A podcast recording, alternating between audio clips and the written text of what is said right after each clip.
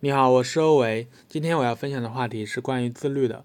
在这里呢，分享一名自由职业者娜娜她的一些观点。啊，她就说，每次跟人聊天说起我是自由职业，对方都会感叹一句：“你一定很自律。”也许在不了解的人看来，自由职业者的确需要非常自律，因为没有上司再来安排工作，也没有制度需要你去朝九晚六的打卡。如果缺乏一定的自我管理能力，你可很可能一觉睡到中午。也可能熬夜看剧耽误工作，啊，我的另一半也常常说很佩服我，能够自己把生活和工作安排得很好，还能主动学习。每次他说我自律的时候，我都很困惑，我真的自律吗？为什么我感觉不到呢？说起自律，大家都会下意识的觉得这是一件很痛苦的事情，我也不例外。自律好像就是靠自制力逼自己去做那些正确但是很痛苦的事情。比如早起，比如健身，比如学习，但我从来不会逼自己去做自己不想做的事情。所以别人说我自律的时候，我都会觉得他们不够了解我。但反我，但我反过来观察自己的工作和生活，我的确好像又是自律的。每天早早起床，认真的工作，保持规律的生活，在家给自己做简单健康的三健康的三餐，每天运动，把家里收拾得干净整洁。每天还会留出专门的时间看书写作，精进专业能力。我好像的确是过着自律的生活，但我为什么没有感觉到痛苦或者想要放弃呢？认真思考之后，我发现，也许真正的自律靠的根本就不是自制力，真正的自律不是对自己有多狠，不是逼着自己去做自己不喜欢甚至讨厌的事情。真正的自律依靠的是选择一种符合自己内在价值的生活方式。真正的去喜欢、去享受你正在做的事情。我可以早起，是因为我每天都有很多期待的事情等着我去做。如果我现在还在公司上班，只是为了上班不迟到而早起，那么我只是被逼着早起而已。我们起床的心情一定会很不一样。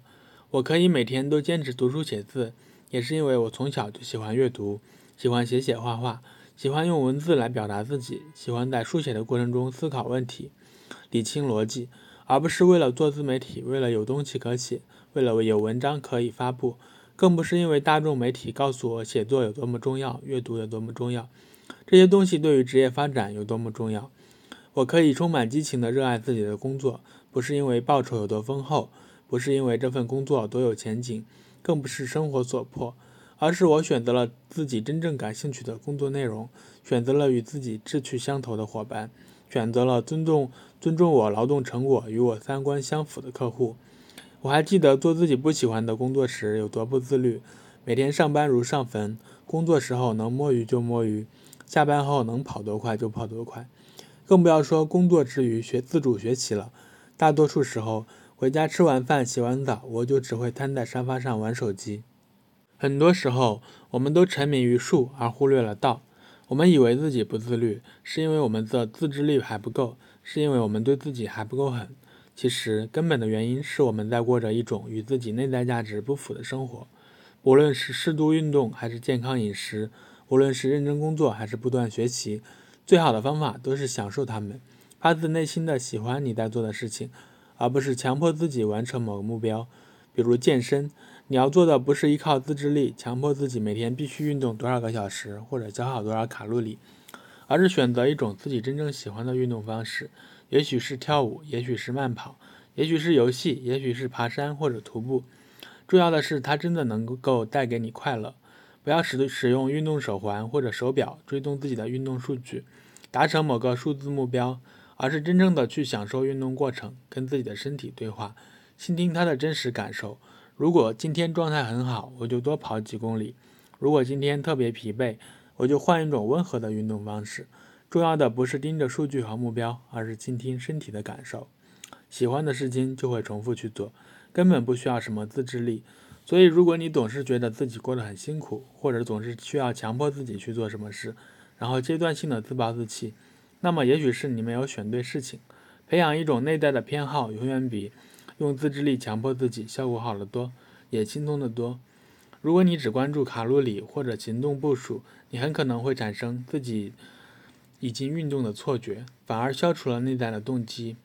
如果你想要养成阅读的习惯，不要去去看别人的推荐书单，也不要去读世界名著，而是选择一本你真正感兴趣、阅读过程中真正享受的书，哪怕它只是一本漫画，或者你拿起一本书读了几页，发现读得很痛苦，那么就放下它，换另外一本。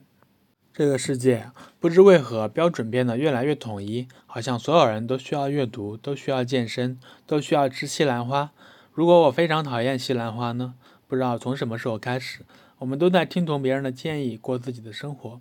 但很少问自己，你喜欢这样的生活吗？问不问，只是强迫自己去做大家都说对的事情。然后，如果有一天没有做到，我们又开始责怪自己，怪自己不自律。其实，生活从来都没有标准答案。多听听自己的声音，多问问自己喜不喜欢，这才是我们能够轻松自律的内在动力。好了，这些呢是娜娜的观点。要想轻松自律呢，培养一种内在的偏好，让自己在自律的同时非常开心愉快是最重要的，而不是一味的去依靠自制力，让自己过得很辛苦。就像谷爱凌，天才少女，滑雪、学习都非常厉害，她做任何事情呢也都是非常的享受，非常 easy 啊，抱着一种轻松的心态，反而能够做得很好。好了，这就是今天的内容了，希望能够对你有所启发啊！我是欧伟，我们下期再见。